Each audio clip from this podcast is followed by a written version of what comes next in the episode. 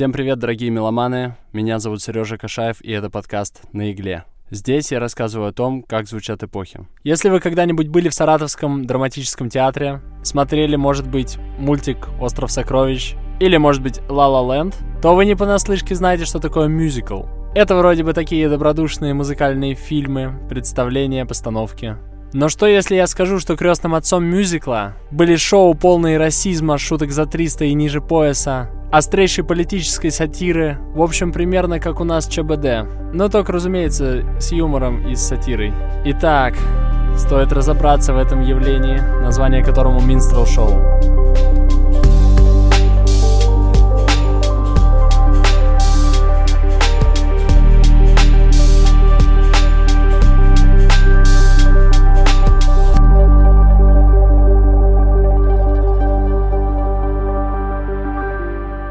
Что мы знаем вообще о Минстрел Шоу и что это вообще такое?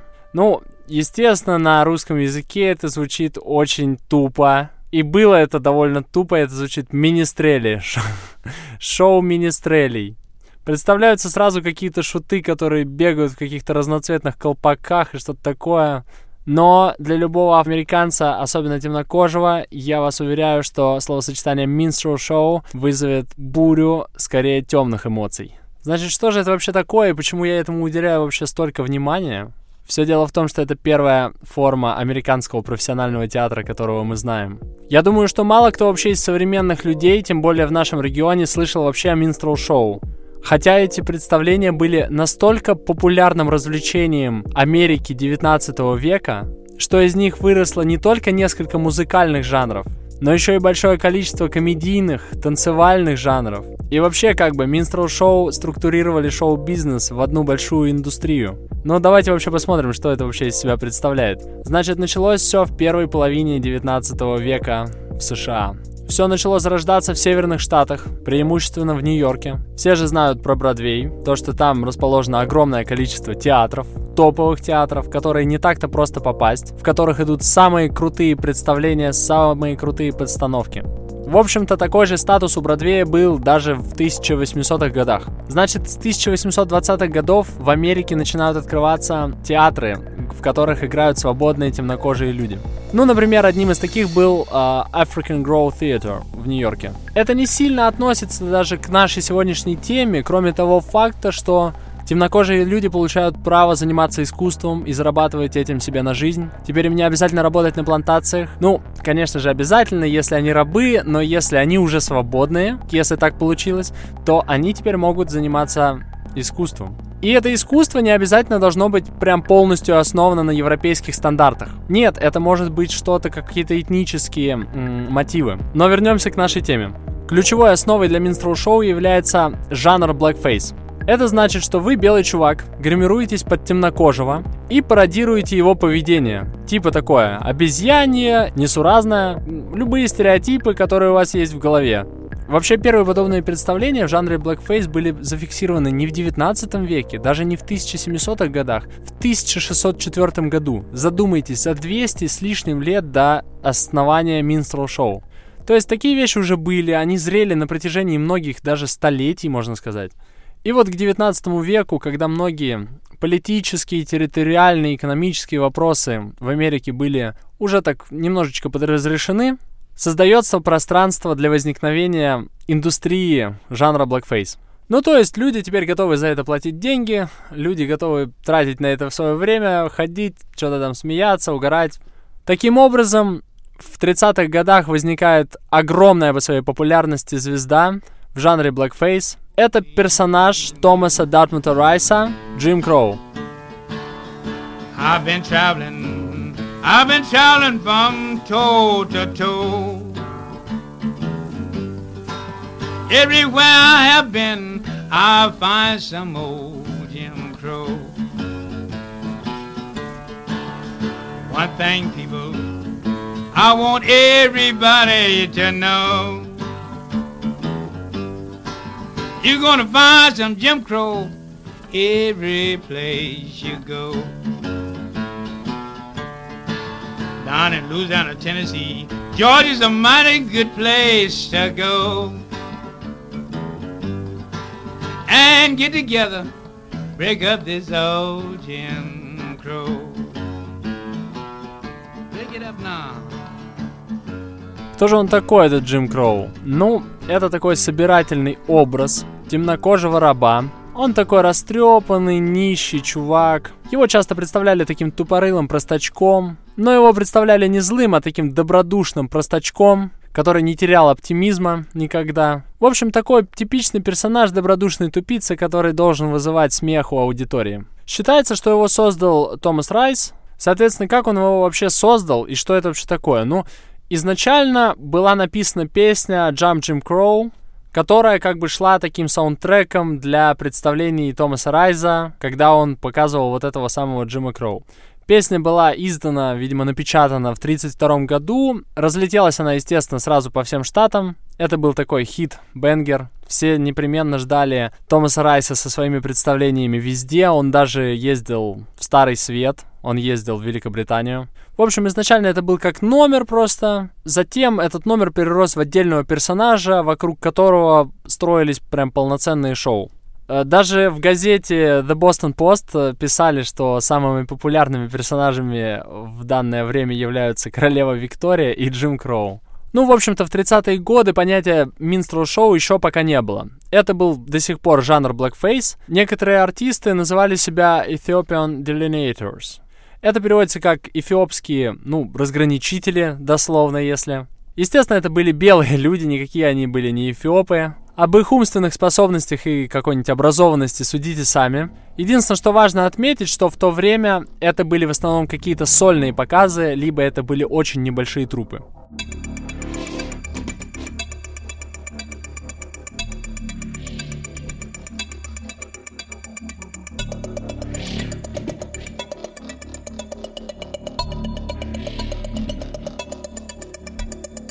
Поворотным событием для жанра стала паника 1937 года. Нет, здесь, конечно, речь не про пик сталинских репрессий, а про кризис в Америке за сто лет до этого. В это время театральные представления остались одним из немногих прибыльных форм бизнеса. На удивление. Я связываю это с тем, что обществу нужна была какая-то разгрузка, и они тратили деньги на театры, которые в это время снизили цены. Театры постепенно стали перепрофилироваться на более низкопробные представления, Сначала блэкфейсы и примыкающие поджанры стали появляться в интерактах, то есть, ну, между действиями первым и вторым актами, просто как развлечение для зрителей. Но постепенно-постепенно лайнап театров стал меняться в сторону полноценных уже каких-то таких шоу. И вот даже в сороковых Парк Театр, это топовый театр, куда ходили люди высочайшего уровня достатка, стали перепрофилироваться и пускать в свой лайнап minstrel шоу что вызвало, конечно, негативную реакцию их аудитории. Но что ж поделать, рыночек решает, диктует условия и остается лишь их принимать. Так, например, тоже нью-йоркский театр Боуэри был вынужден отказаться от постановок высоких драм, просто из-за того, что шумная аудитория их не принимала. В это время такой сатирический театральный британский жанр бурлеск сочетавший в себе такой викторианский стиль пародирования устоявшихся в академической индустрии столпов искусства, ну, например, классических опер или там произведений Шекспира, приходит в Америку. Создается как бы американская версия жанра с региональными адаптациями. Она состоит на какой-то сатире и вообще на всякой игре слов. Ну, например, уже к 50-60-м годам театральные афиши городов просто пестрят насмешливыми каламбурами, ну, например, как «Гамлет изысканный», «Dar's the money» или «Джулиус Низа». Джулиус Низа — это каламбур про произношение фамилии Юлия Цезаря. На английском он произносится как Джулиус Циза, и, соответственно, Циза созвучно со Сниза, и это как бы в переводе, ну, значит чихающий. Получается такой Цезарь чихалка или что-то типа того. В общем, на афишах театров постоянно какие-то туповатые каламбуры. Но что же положило начало таким театральным представлениям, а в частности minstrel шоу? В 1843 году на сцене театра Боуэри четверо артистов, выступавших в жанре blackface, во главе с Дэном Эмметом, называя себя Virginia Minstrels, устроили серию представлений, включающих в себя все маленькие поджанры, существовавшие ранее в раздробленном формате. Это уже можно непосредственно считать одним из первых полноценных минстрел шоу. Собственно говоря, белые чуваки, перекрашенные в темнокожих, сидели полукругом. Они иногда играли на музыкальных инструментах, например, на банджо, пели песни, остро подкалывали друг друга, использовали всякие странные, в основном выдуманные наречия, и все это заканчивалось веселой плантаторской песней. Сам термин minstrel ранее использовался для путешествующих белых групп, но Дэн Эммет и его компания сделали из термина minstrel буквально синоним жанра blackface. Используя название minstrels, они буквально дали понять, что они обращаются к новой аудитории среднего класса. В 1945 году, через два года после успеха Дэна Эммета и Вирджиния Minstrels, появляются Ethiopian Serenaders. Эти чуваки очистили шоу от грязных шуток, от низкого юмора, и они даже превзошли по популярности Virginia Minstrels. Через некоторое время после этого организовались Christy Minstrels. Собственно, основал их Эдвин Пирс Кристи.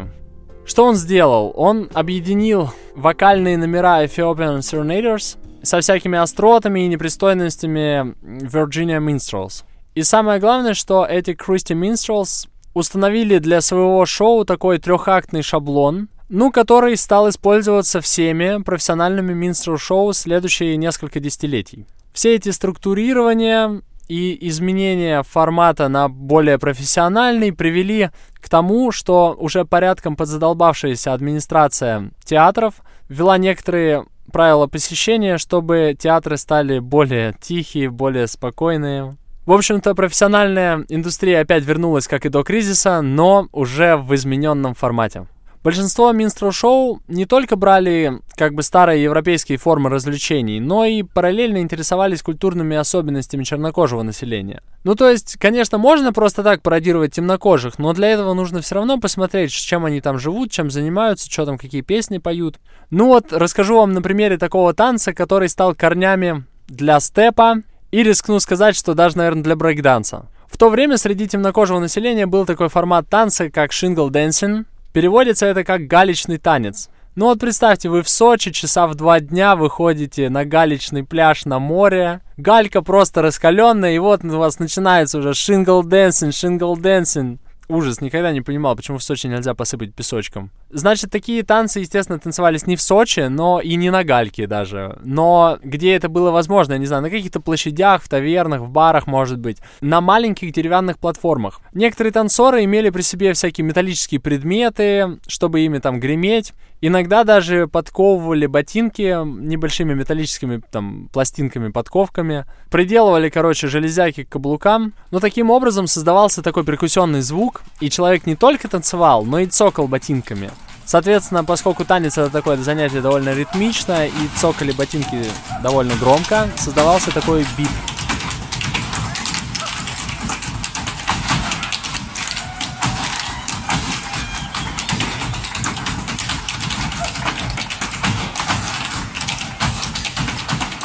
Ну вот и что в Минстрел шоу было с этим танцем?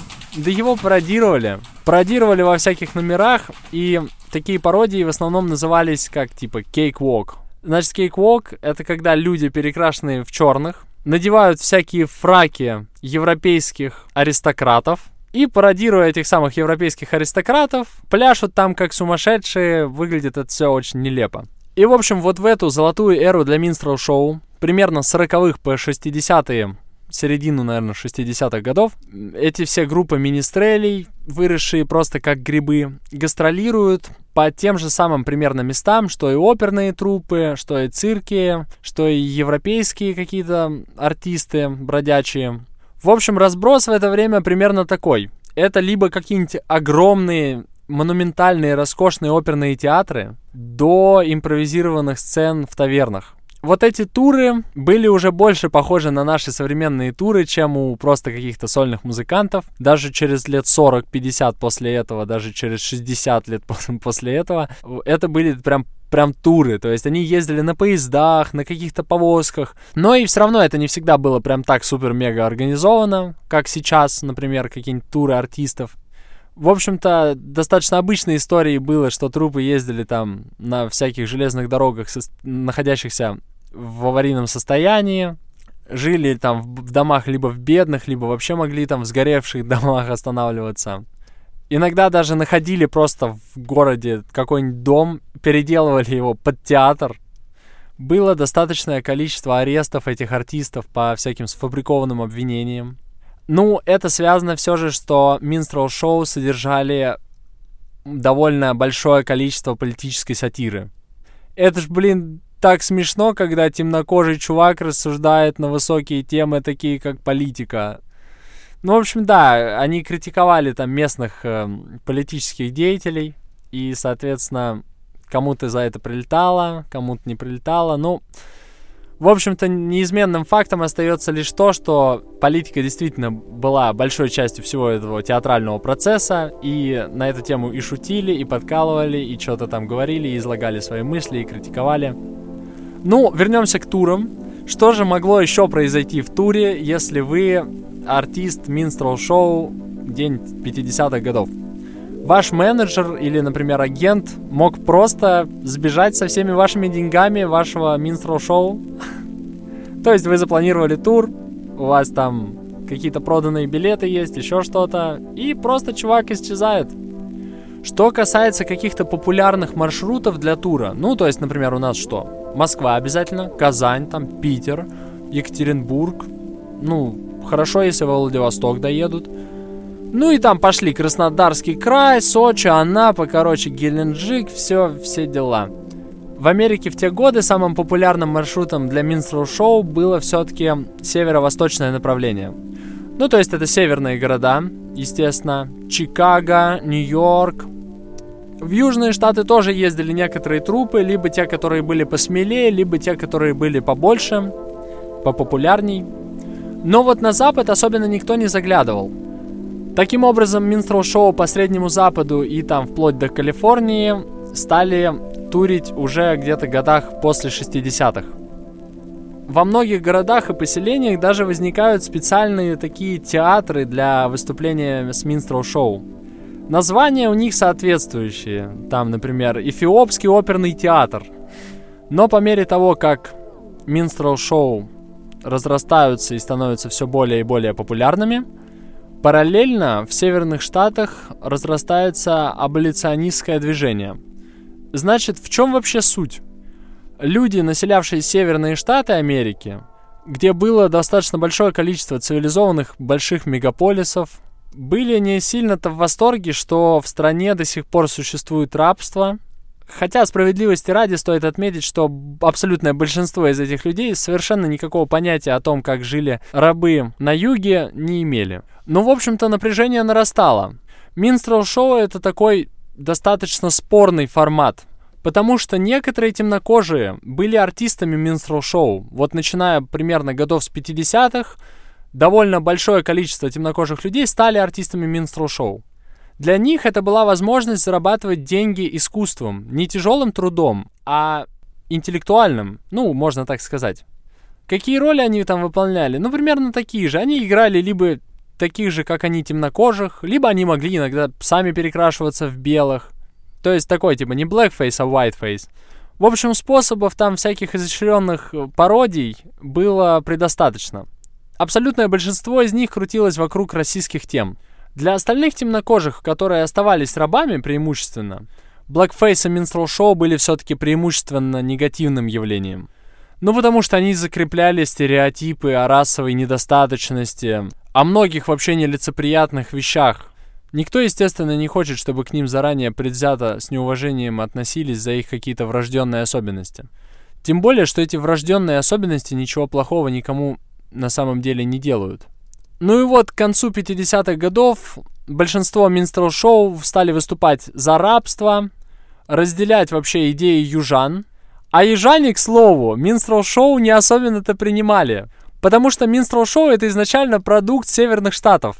Тут, конечно, все эти многообразные трупы попали в полный просак. На севере говорят, что рабство это плохо. Ладно, мы так не считаем, это наш хлеб. Мы говорим, что рабство это достаточно хорошо, мы разделяем идеи южан. Южане, не разобравшись ни в чем, смотрят на нас, как на злых северян, которые непонятно чего там хотят. Соответственно, на севере мы выступать не можем по идеологическим причинам, потому что на нас просто никто не пойдет. А на юге нас тоже не пускают по таким же идеологическим политическим причинам. И вообще, будучи северянином, счастье ноги в целости сохранности оттуда унести. Но это время, конечно, самое страшное для гражданского общества Соединенных Штатов, так и вообще во всей идеологии минстрел-шоу. В попытках привлечь хоть какую аудиторию Минстрел Шоу сильно романтизируют образ чернокожего раба, сильно прям преувеличивают образ чернокожего населения, как таких, всегда готовых петь, танцевать, доставлять удовольствие своим хозяевам. Были и вообще очень жестокие вещи, связанные с сексуальным насилием, разлучением семей, избиением, естественно, убийством, вообще просто полная чернуха. В общем, сообщение Минстрел Шоу в то время было таким. О рабах не беспокойтесь, они довольны своей судьбой, своей жизнью, в это время популярны там персонажи, как Северный Дэнди. Это такой раб, бывший, эмансипированный, который тоскует по своему рабовладельческому прошлому, когда он был рабом, что тогда жизнь была более беспечной, беззаботной. Ну, конечно же, это полная ерунда. Типа, была стабильность, в их природе вообще жить с хозяевами, выполнять их работу, им вообще не нужно думать своей головой. Но что может быть страшнее таких стереотипов? Точнее, что может быть страшнее того, к чему приводят такие стереотипы? А развязка этого всего напряжения была уже заказана. Привело это все к делу гражданской войне между северными и южными штатами. Это уникальная какая-то вещь э, в американском обществе. То есть как для советского человека, например, революция, Ленин и все такое, Красный Октябрь, для американцев очень важной является тема гражданской войны. Она всплывает абсолютно везде, в кинематографе, в книгах. Кстати, о книгах. Незадолго до начала гражданской войны вышел роман «Хижина дяди Тома» или «Жизнь среди низших». Книгу написала Гарриет Бичерстоу. Она произвела огромный общественный резонанс. Приблизительно 300 тысяч экземпляров было продано в Штатах. Примерно 1 миллион в Великобритании. Этот роман очень сильно возмутил сторонников рабства. Собственно, книгу полностью вообще отрицали как-то или негативизировали на юге. Говорили там, что вообще книга недостоверная и все такое. Гэри даже получала письма с угрозами. В общем, такая нашумевшая книга достаточно. Реакция была и у Минстрел Шоу на эту книгу. В это время очень многие минстрел-шоу стали за задействовать некоторые сценки некоторых персонажей из книги в своих представлениях. Хотя книга направлена против рабовладельчества, Минстрел Шоу умудрились переиначить ее, естественно, переворачивали с ног на голову. Естественно, высмеивали авторшу Стоу. Но в некоторых Минстрел Шоу, кстати, э, комедийные скетчи поддерживали иногда э, основную идею романа Стоу в общем-то, не имело сильного значения, какая это была интерпретация, позитивная или негативная. Как правило, смысл терялся в фарсовой радостной атмосфере. Для своих представлений минстрел-шоу могли менять название, например, типа «Счастливый дядя Том». Этого самого дядю Тома могли изображать таким безобидным подхалимом, над которым люди смеялись. В общем-то, даже э, произошло такое ответвление от э, оригинальных Минстрелс. Стали популярными трупы, которые делали свои представления исключительно на книжке «Хижина дяди Тома». Ну и туда, естественно, интегрировали как бы поджанры, которые использовали оригинальные Minstrels. Естественно, это было все в атмосфере жесточайшей конкуренции между этими сортами дефикаций. И расизм, и сексизм был довольно такой жесткий в этих во всех минстрел-шоу того времени. Были разные популярные шуточные песни, в которых э, темнокожих как бы жарили, там ловили, курили как табак, чистили как картошку, сажали в землю, сушили, вешали как э, рекламные баннеры. просто какой-то ужас. Были песни, в которых э, темнокожий случайно выколол глаза чернокожей женщины. Конечно же, не на одном расизме строился юмор в Минстрел-шоу. Были и скетчи на другие темы, включая всяких разных белых аристократов, опять же, политиков, каких-то юристов. Было много сексизма. Права женщин — это как бы была еще одна комедийная тема. Во всяком случае, вот до гражданской войны было прям очень много всяких э, сексистских шуток. Хотел я вам какой-нибудь анекдот тут из подобных затравить, но что-то они все такие тупые, что это выглядит прям очень плохо. Ну вот лучше вам расскажу про игру слов, то, что э, юмор Министрели в основном строился на всяких каламбурах. Ну, например, на английском эта шутка звучит так. Разница между учителем и инженером в том, что один trains the mind, а другой minds the train. Но специально для тех, у кого трудности с английским, чтобы вы в обломе не оставались. Это что-то типа, если Жерар Депардье продал все квартиры в России, отозвав гражданство и уехал. Что он сделал? Депардировал. Блин, это, конечно, невероятный уровень тупизма, но хотя бы это очень добрые какие-то шутки. Вернемся к нашим баранам, и это относится к артистам Minstrel Show. Это мое личное заявление. А, значит, во время гражданской войны Minstrel Show популярность свою вот по этим изложенным причинам не то что потеряли, просто невероятно вообще они упали на этом фоне. Гражданская война все-таки длилась не вечно. После этого, после этого Minstrel Show все-таки локально существовали. И даже довольно-таки успешно на самом деле. Остались гастролирующие трупы, ну, тут трупы как бы даже в двух смыслах, то есть реально это были уже трупы. Они гастролировали все дальше и дальше по Среднему Западу, всякие деревенщины там это все дело с удовольствием смотрели даже до середины 20 века. Но, конечно, масштаб уже был очень маленький. Но вот что удивительно, минстрел-шоу сохранились в огромных мегаполисах продвинутых, такие как Нью-Йорк, например ну, где они, собственно, и зарождались. Значит, политика минстрел-шоу там была такая. Они использовали агрессивную рекламу, Трупы таких минстрел-шоу раздувались до типа 100 человек даже могли доходить. Значит, на Бродвее, в театрах использовались огромные, роскошные, дорогие декорации.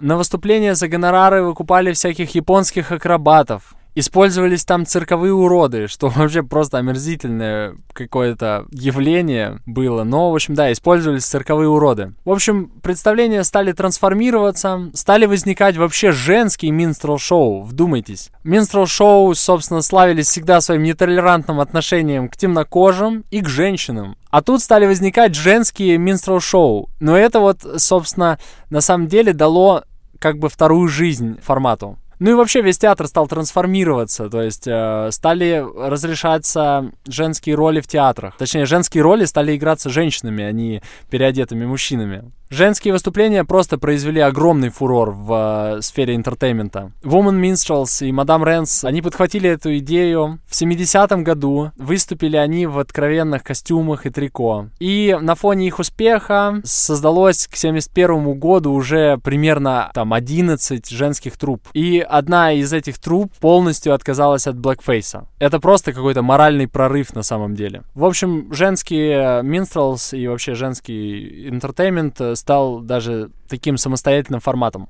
Новые Minstrels сделали акцент, конечно, на какой-то, на каком-то представлении больше, чем на юмористическом шоу. Вот, делали акцент на музыке было обычным, что исполняли spirituals. Это такие религиозные песни темнокожих. Тоже, на самом деле, достаточно большой жанр, который э, и в 20 веке сильно-сильно-сильно повлиял на многих, включая Чарли Паркера с его spiritual джазом. В общем-то, послевоенные минстрел сделали правильный акцент именно на внешнюю часть развлечения, на какие-то там декорации, подачу, вот, нежели на какую-то идеологическую подоплеку, что позволило им прожить еще вот до конца века точно. Конечно, так не могло существовать до конца. К началу 20 века почти все минстрел-шоу были практически полностью вытеснены выдавильским стилем, нагрянувшим в Америку. Примерно финальная эпоха минстрел-шоу наиболее приближена к тому, что вот мы сейчас видим в формате мюзиклов и каких-то вот таких типично американских бродвейских театральных представлений. Минстрелс всегда были на Бродвее, они там, можно сказать, родились. Ну, естественно, в нижней части Бродвея, то есть, э, во-первых, достаточно далеко на выселках Нью-Йорка. Во-вторых, они всегда существовали во всяких низкопробных заведениях, там в тавернах, в каких-то барах, там в борделях, естественно. Но, тем не менее, они всегда существовали на Бродвее, они там родились, они там и умерли. Вся эта история с гастролями не то чтобы потерпела крах, она была одно время очень удачна и показала и музыкантам, и всем остальным людям, которые занимаются каким-то творчеством, искусством, то, что это творчество нужно вывозить за пределы вашего там города, даже пускай это будет огромный мегаполис, потому что вы можете заработать много денег, ну и потерять можете много денег. Но самое главное, что гораздо больше аудитории вас посмотрит, увидит, узнает о таком явлении. Тема, конечно, очень сложная и достаточно табуированная. Я долгое время, хотя и знал, но вообще не понимал, что такое Minstrels шоу, вообще, как это устроено, и какое влияние это оказало. Я долго раздумывал вообще делать, не делать этот выпуск, потому что это для меня своего рода вызов. Пришлось сильно покопаться в материале. Ну и все, что я хочу сказать, что есть общепринятое мнение о том, что есть две стороны медали. В Минстрелс это тоже так. С одной стороны, Минстрел шоу это действительно полная дичь, которая закрепляла десятилетиями расовые стереотипы с другой стороны, мой друг в личной беседе выразил мнение, что не так страшен черт, как его малюют, и есть все-таки хорошая сторона медали. Ну, например, сам факт того, что Минстрелс так активно использовали расовые стереотипы, что обращали внимание на них буквально каждое свое представление, дал пищу для ума многим людям. Соответственно, на основании этого всего многие люди смогли сделать свои выводы. Кому-то это понравилось, кому-то это, безусловно, не понравилось. Но это дало нужную окраску проблеме и дало нужные силы, вызванные, не знаю, может быть, эмоциональной агрессией,